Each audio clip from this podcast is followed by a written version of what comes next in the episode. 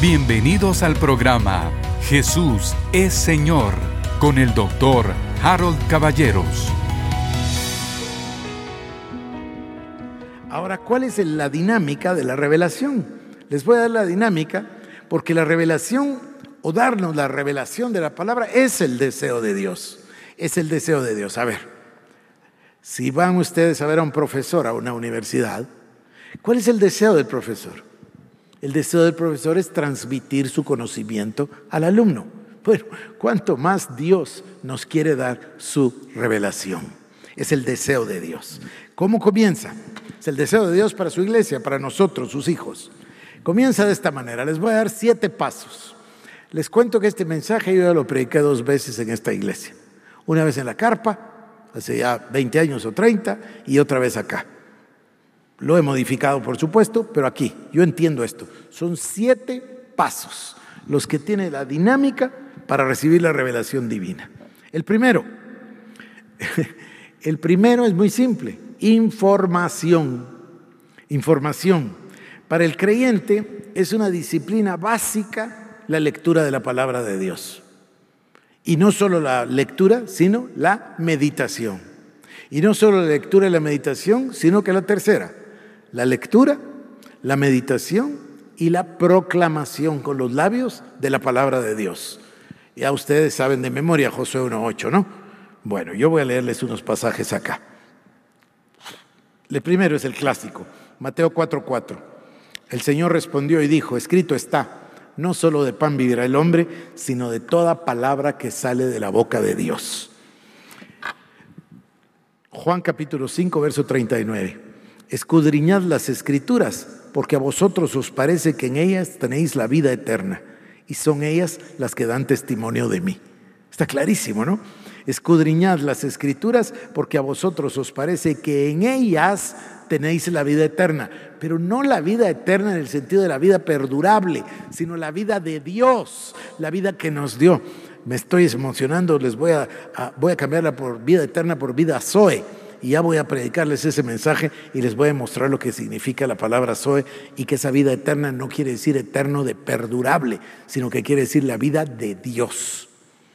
Escudriñad las escrituras porque a vosotros os parece que en ellas tenéis la vida de Dios y ellas son las que dan testimonio de mí. Proverbios 3, 1 al 4.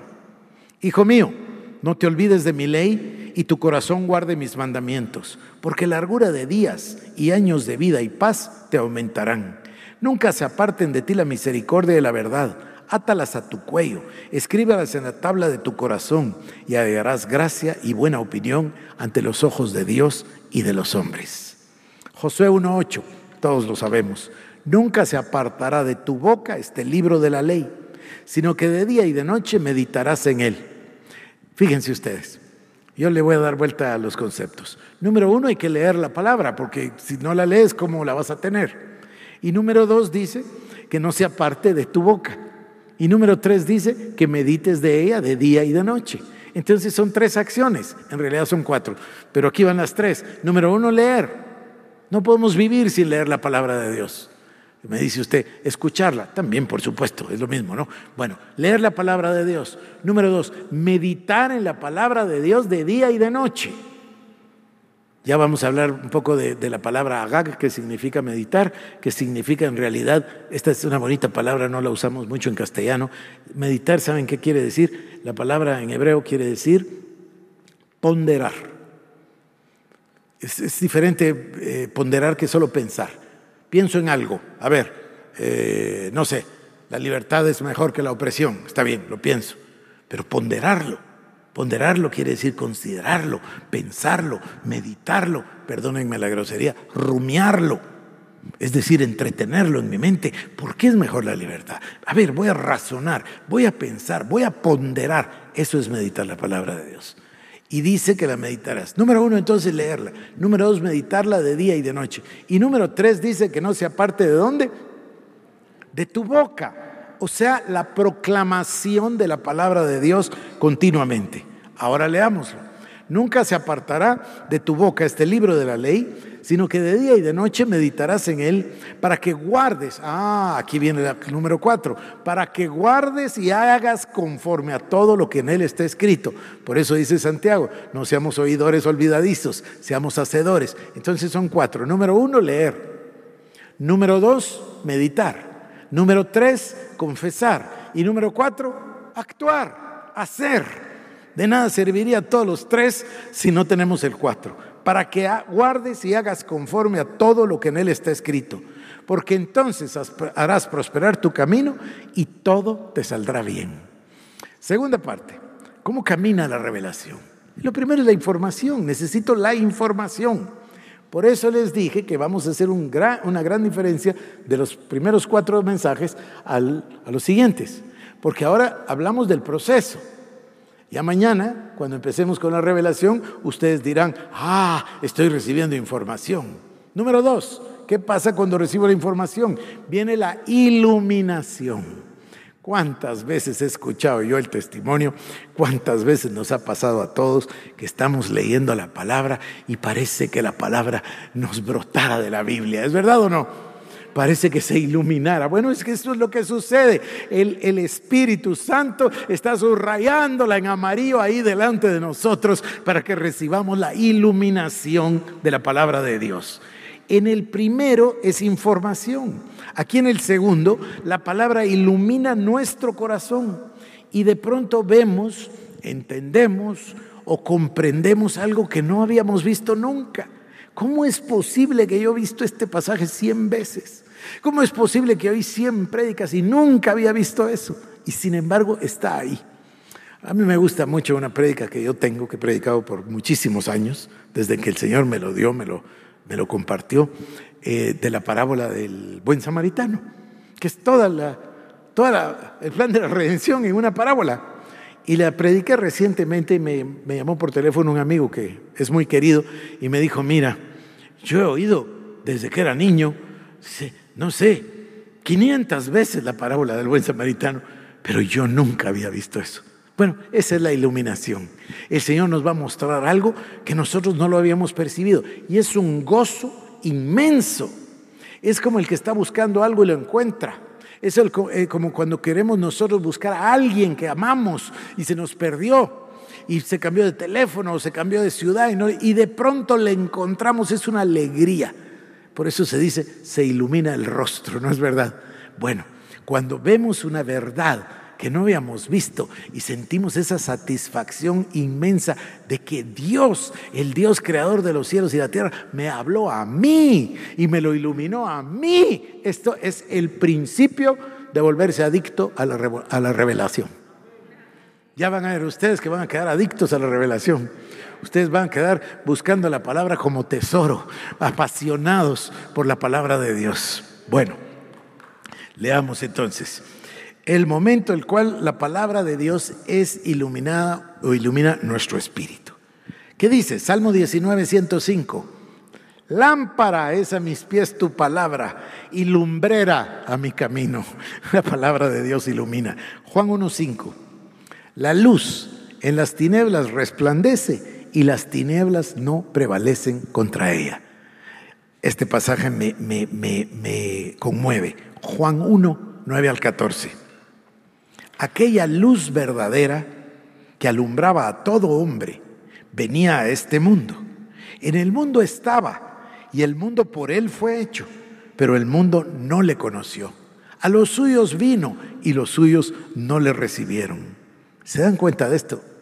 Él es la luz y dice, aquella luz verdadera que alumbra a todo hombre. ¿Hay luz verdadera y hay luz falsa, queridos hermanos? Sí. El sol y la luna son luz, pero no es la luz. Porque dice la palabra en el capítulo 22 del libro de Apocalipsis, que en la Nueva Jerusalén no va a haber necesidad de sol ni de luna, porque el Señor, el Cordero, es la luz. Esa es la luz verdadera. Y así lo llama Juan. Miren la revelación de Juan, imagínense ustedes, Juan 1.9, aquella luz verdadera que alumbra a todo hombre venía a este mundo. En el mundo estaba y el mundo por él fue hecho, pero el mundo no le conoció. A lo suyo vino y los suyos no le recibieron. Ahora escucha la siguiente parte. Mas a todos los que le recibieron, a los que creen en su nombre, les dio potestad de ser hechos hijos de Dios, los cuales no son engendrados de sangre, ni de voluntad de carne, ni de voluntad de varón, sino de Dios. Y aquel verbo fue hecho carne y habitó entre nosotros, y vimos su gloria, gloria como la del unigénito del Padre, lleno de gracia y de verdad. Número tres. Primero entonces, información. Número dos, iluminación. Este tres es precioso, inspiración. En esta fase de la inspiración, ya nuestro espíritu captó la voz y el mensaje de Dios a través de su palabra. Cuando eso sucede, nos inspira. Escuchamos a Dios. La palabra vino a nuestro espíritu. Anoche yo le daba un ejemplo de que Dios me dio un mensaje hace tantos años, el primer mensaje que me dio en el capítulo 6 de Hebreos. Y yo recibí el mensaje, pero no lograba transmitirlo, no lograba articularlo, porque no estaba completo el proceso que estoy hablando. Ya tenía la información, ya tenía la iluminación, ya tenía la inspiración, pero me faltaba el número cuatro, ya vamos. Inspiración me habla de entusiasmo. Entusiasmo, ustedes saben, quiere decir estar lleno de Dios. Es lo que quiere decir entusiasmo. Lleno de Dios. En los griegos había una idea, y de ahí viene la palabra entusiasmo. Fíjense ustedes, la idea de la palabra entusiasmo se refiere a cuando nos dejamos llevar por el entusiasmo. Es señal de que un Dios ha entrado en nosotros para manifestarse a través de nuestra propia vida. Por supuesto que ellos hablan de un Dios, nosotros hablamos de Él, Dios, creador de los cielos y la tierra. El entusiasmo entonces es la idea de que nos dejamos llevar del entusiasmo cuando Dios entra en nosotros con el objetivo de manifestarse a través de nosotros. Por eso una persona entusiasta, y viene de las palabras, ¿no? En, de adentro, teos, de Dios y siasmo. Bueno, cuando somos inspirados, recibimos fe valor, entusiasmo para hacer cosas, algo que sentimos que oímos de Dios. Está muy cerca el concepto de sueños y visiones. Y está muy cerca este, esta predicación. Miren, miren ustedes. Cuando recibimos inspiración, recibimos fe, recibimos valor, recibimos entusiasmo, recibimos denuedo, recibimos instrucciones. Es exactamente el tema de la visión. Cuando tenemos, así lo he predicado yo, cuando tenemos una visión, siempre va a haber una provisión, porque Dios va a inspirarnos a hacer algo. Miren que la palabra ya en el griego ya lo implicaba, que un Dios entraba en la persona con el objetivo de manifestarse a través de esa persona. Pues no un Dios, el Señor Todopoderoso nos inspira para hacer. Ahí por supuesto entra la palabra de la que hablé el otro día, Beruf. Fíjense que casualmente me fui una noche de estas a leer un, documento que no tiene nada que ver con, lo que estamos hablando, pero era de Max Weber. Y a mí me gusta mucho su sociólogo alemán. Y entonces um, me topé con, esta expresión, dice, como la palabra Beruf, que en el idioma alemán significa profesión. Interesante, porque yo les dije a ustedes que eh, Lutero lo había traducido como trabajo. Es mejor palabra profesión, porque quiere decir que todo el que recibe un llamado recibe una profesión y luego eso es lo que ejerce y por eso dice, todo lo que hagamos, hagámoslo como para el Señor. Pero bueno, paréntesis, disculpen, regresemos. Entonces, inspiración. La inspiración va el Señor a hablar a nuestro espíritu y nos va por decirlo de esta manera, a dar una carga sobrenatural, una carga de unción, una carga de fuerza. Dios me habló y Dios me mandó a hacer esto y yo voy a hacer esto porque Dios me llamó y porque Dios me, me mandó. Esto ya es inspiración. Cuando somos inspirados recibimos el poder, la fe, el valor, la provisión para hacer aquello que Dios nos habló. Salmo 119, 103. Cuán dulces son a mi paladar tus palabras, más que la miel a mi boca. Aquí voy a leer otro y luego voy a mencionar un tema. Hechos 2, 17 y 18. Ustedes lo conocen perfectamente, lo, lo repito muy a menudo. En los postreros días, dice Dios, derramaré de mi espíritu sobre toda carne Y vuestros hijos y vuestras hijas profetizarán. Vuestros jóvenes verán visiones y vuestros ancianos soñarán sueños.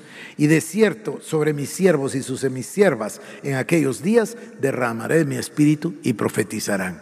Lo importante aquí es este concepto. Derramaré de mi espíritu sobre toda carne. ¿Y cuáles son las consecuencias? Sueños, visiones y palabra profética. Eso es a lo que llamamos inspiración. Entonces, número uno, información. Número dos, iluminación. Número tres, inspiración. Número cuatro, este es, este es apasionante. Aquí es donde se da la revelación, la pura revelación. El número cuatro es nuevo conocimiento, o nuevo entendimiento, o nueva comprensión, o nuevo percibir. Es ya la revelación aquí en este número cuatro. Recibimos esa, a ver, el logos, la palabra de Dios que está viva, se convierte en un momento en rema en nosotros, en una palabra que nos quema, que está viva, que se nos fue ya revelada. Algo que nunca habíamos visto. Ese día de pronto lo vemos, lo comprendemos, tenemos entendimiento. Decimos, ahora comprendo. Por ejemplo, por ejemplo, esto que yo he enfatizado en estas últimas semanas o meses. La oración es la invitación permanente de parte de Dios para que nosotros podamos entrar confiadamente al trono de la gracia para tener comunión con Él. A mí esto me parece una gran revelación, me parece extraordinario. O sea, cambia la vida de todos nosotros al entender. La oración no es un esfuerzo, la oración no es un ejercicio, la oración no es un deber, la oración no es un trabajo. No, no, no. La oración es el, el deseo de Dios de tener comunión con sus hijos y el abrirnos la puerta. Yo ponía los ejemplos de, cualquiera de nosotros, padre de familia. Puede ser que uno esté ocupado, puede ser que uno esté trabajando, puede ser que uno esté pensando en otra cosa, pero cuando se abre la puerta y entra un hijo de uno, se le iluminan los ojos a uno. Quiere tener uno comunión, deja todas las cosas. Mis hijos suelen decir, papá, ¿estás ocupado? No, no, no, no, no, no, no, ven, pasa. Vamos a tener comunión, vamos a tener comunicación. Eso es, eso es la oración. Pero claro, yo no estoy hablando de la oración, estoy hablando de la revelación. Entonces, número cuatro, nuevo conocimiento. Este es lindo, este pasaje me gusta, Proverbios 25, 2. Gloria de Dios es encubrir un asunto, pero honra del rey es escudriñarlo. Gloria de Dios es esconder un asunto. O sea, es para la gloria de Dios que dejó su palabra, que es, es Perdonen, es una grosería de mi parte, pero es una analogía, como una cebolla. Tiene una capa y debajo hay otra capa, y debajo hay otra capa, y debajo hay otra capa. Y así es con la palabra de Dios. Yo leí este pasaje y ya le encontré 100 cosas y de repente nunca se me había ocurrido que también significa esto. Es maravilloso, es maravilloso.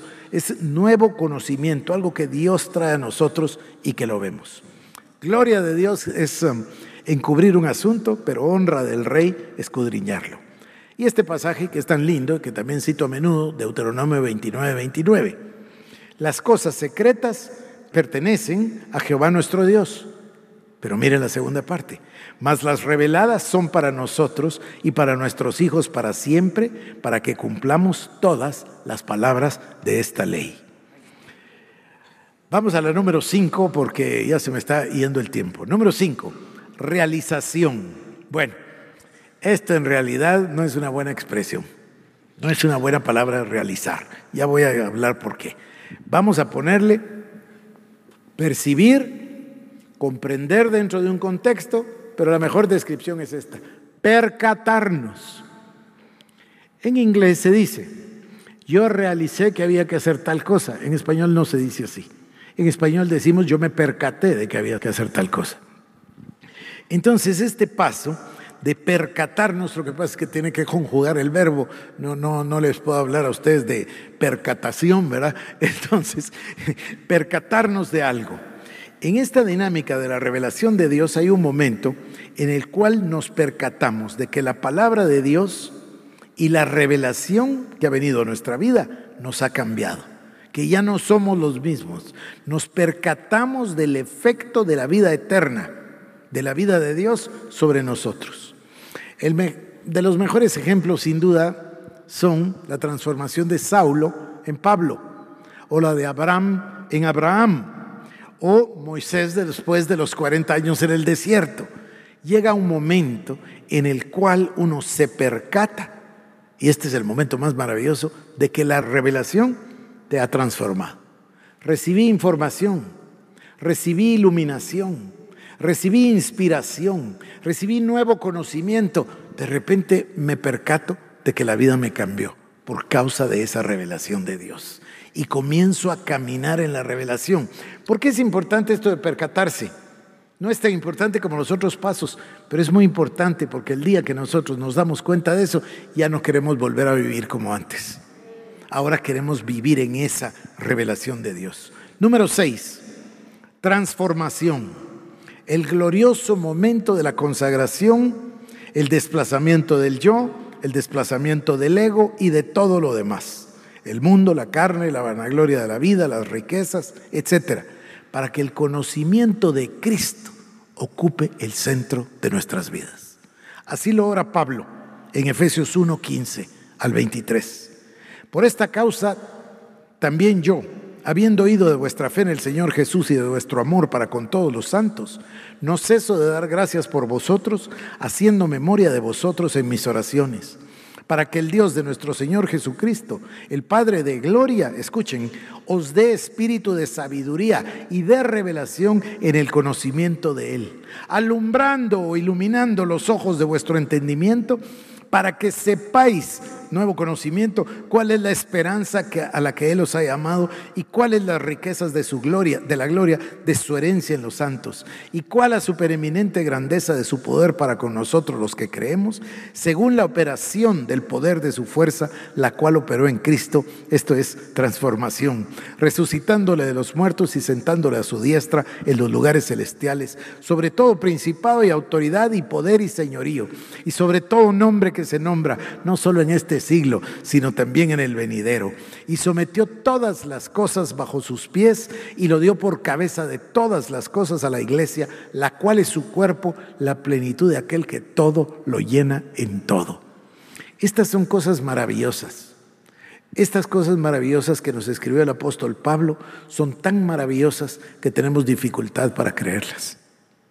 Imaginen cómo fueron las cosas que Pablo vio en el tercer cielo, que dice que es imposible contar. Entonces, esto, queridos hermanos, es la revelación. Dios está operando esto en nosotros para que seamos la manifestación de esa iglesia.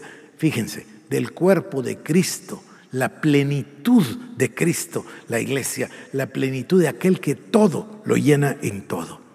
Nuestra vida es transformada por la revelación de la palabra. Romanos 12, 1 y 2. Así que hermanos, os ruego por las misericordias de Dios que presentéis vuestros cuerpos en sacrificio vivo, santo, agradable a Dios, que es vuestro culto racional.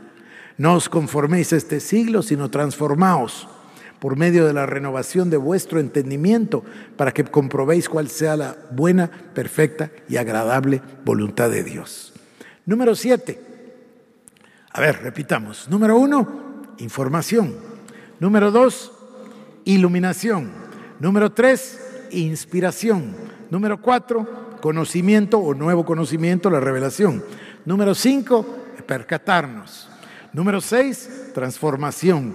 Y llegamos al número siete, la manifestación. Ahora que recibimos la revelación, la vivimos, manifestamos la revelación de Dios. ¿Saben qué es manifestarla, verdad? Por eso dice, se manifestó un demonio. ¿Qué quiere decir que se manifestó un demonio? Que se hizo evidente, que se demostró ahí. Bueno, de esta manera nosotros manifestamos la revelación de Dios. La madurez, la vida de Cristo manifiesta en nosotros, la vida en permanente comunión con Él y por ende en permanente estado de revelación. Ah, qué lindo, a esto le vamos a llamar la revelación continua, la revelación permanente. Nos volvemos adictos. Queremos más de la Biblia, queremos más de Dios, eso nos lleva más a la oración. Esto es lo que es un hambre insaciable por la palabra de Dios y por su presencia. ¿Y como lo dice Pablo, Gálatas 2:20? Con Cristo estoy juntamente crucificado y ya no vivo yo, mas vive Cristo en mí. Y lo que ahora vivo en la carne, lo vivo en la fe del Hijo de Dios, el cual me amó y se entregó a sí mismo por mí. Y termino con Juan 15, verso 1 al 7. Este es un pasaje maravilloso.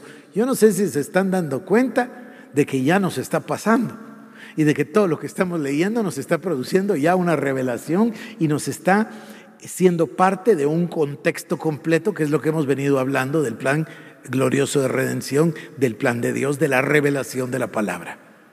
Espero. Juan 15, 1 al 7. Yo soy la vid verdadera y mi Padre es el labrador.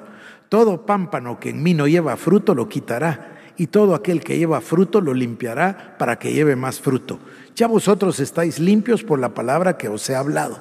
Permaneced en mí y yo en vosotros. Como el pámpano no puede llevar fruto por sí mismo si no permanece en la vid, así tampoco vosotros si no permanecéis en mí. Yo soy la vid, vosotros los pámpanos. El que permanece en mí y yo en él, éste lleva mucho fruto, porque separados de mí nada podéis hacer. El que en mí no permanece será echado fuera como pámpano y se secará, y los recogen y los echan en el fuego y arden. Si permanecéis en mí y mis palabras permanecen en vosotros, pedid todo lo que queréis y os será hecho. Y ahora voy a continuar el versículo 8, pero voy a hablarles brevemente, solo lo voy a leer en el pasaje de la Biblia, del precepto más importante del Nuevo Testamento. Este es el precepto más importante del nuevo pacto. Sin esto no existe iglesia. Sin esto no existe nada. Esta es la verdadera meta. Todas las metas que usted, no todas, perdón, la gran mayoría de metas sobre las que ustedes escuchan el día de hoy, el lograr prosperidad, el lograr el éxito, el lograr Todas esas cosas que ustedes escuchan, que son beneficios para el ser humano, están bien y están fantásticos, no hay problema. Bendice alma mía Jehová y bendiga todo mi ser su santo nombre y no olvide ninguno de sus beneficios. Sí, pero sin lo que voy a leerles, no existe iglesia. Este es el tema central del nuevo pacto. Voy, Juan capítulo 15, versículo 8, y solo lo voy a leer mañana o en el futuro lo hablaremos. En esto es glorificado el Padre Tomen en cuenta que es continuación de lo que acabamos de leer, los primeros siete versículos. En esto es glorificado mi Padre, en que llevéis mucho fruto y seáis así mis discípulos. Como el Padre me ha amado, así también yo os he amado.